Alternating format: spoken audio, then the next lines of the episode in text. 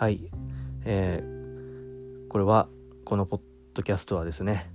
ふんどしゆで太郎私ふんどしゆで太郎の穴蔵ラジオということでございましてふんどしゆで太郎というのはアフターシックス TBS ラジオのアフターシックスジャンクションや南海放送の「ドッキリナイト」においてふんどしゆで太郎という名前でラジオネームでメールを送っている私がですねまあその時々で興味あることだとか心動かされたことについてですね、まあ、半分ボイスメモぐらいな軽い気持ちでここ穴蔵から私の住む穴蔵から何か録音していこうというものでございます。